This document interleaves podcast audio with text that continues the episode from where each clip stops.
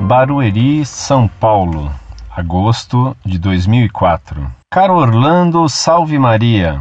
Em primeiro lugar, gostaria de parabenizá-lo pelo trabalho que se realiza através da Monfort. Sou católico apostólico romano, membro da Secretaria Moisés da Renovação Carismática Católica. Apesar de certas discordâncias que ocorrem em nossa maneira de professar a fé católica, espero que isso não impeça que tratemos de outro assunto muito importante: os programas de TV, principalmente para as crianças.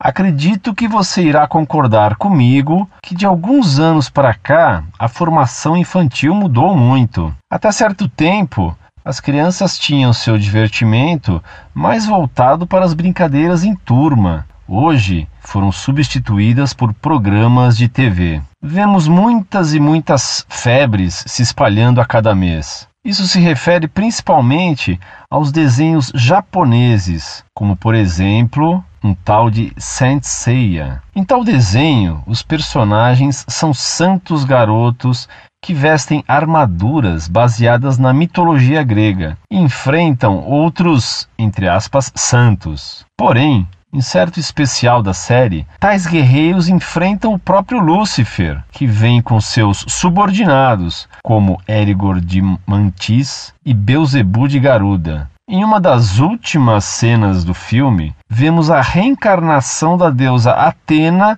subindo as escadarias do Pandemônio, sendo sufocada e ferida com espinhos, oferecendo sua própria vida em sacrifício para salvar a humanidade. Isso não seria apologia à mitologia em detrimento do verdadeiro cristianismo? Ou pior, não seria um sacrilégio? Vemos também diversos outros desenhos, como Evangelion. O título já nos diz. Na animação, os inimigos da humanidade são anjos que, enviados por Deus, têm por objetivo dizimar toda a humanidade. Fora que todas essas entidades possuem aparências extremamente grotescas. E o que dizer de coisas como Helsing, onde mostram uma guerra travada pela sociedade inglesa dos cavaleiros protestantes contra o Vaticano? Do lado protestante, temos um vampiro paranoico. Do lado do Vaticano, temos um padre caçador de hereges que pode regenerar seu próprio corpo.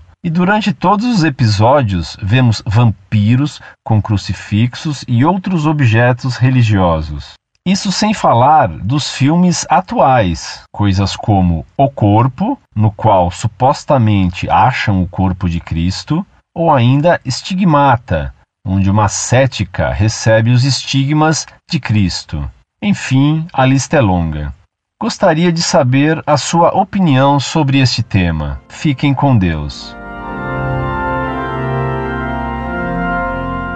Muito prezado, salve Maria. Muita alegria me causaram suas palavras, pois que apesar de discordarmos em alguns pontos, isso não o impediu de reconhecer muito lealmente o bem que faz o site Monfort. Que Deus recompense por sua honestidade e lealdade. Vejo que você não só tem fé, mas que compreende perfeitamente o mal que faz a TV, difundindo o paganismo, a gnose e o satanismo entre as crianças boquiaberta diante desse Baal moderno e eletrônico que é a televisão. Essa prostituta eletrônica introduzida em todos os lares, infelizmente. Não conheço os filmes que você me descreve, porque não tenho televisão e nunca assisto essas loucuras e tolices. Mas, pelo que você me conta, quanta razão tem você em condenar esses filmes corruptos da infância e difusores da violência. Depois se espera reeducar os jovens adolescentes na FEBEM, fazendo-os assistir televisão. A FEBEM parece um curso de pós-graduação russoniano na violência e no crime, porque lá os criminosos são aperfeiçoados no que fazem. A impunidade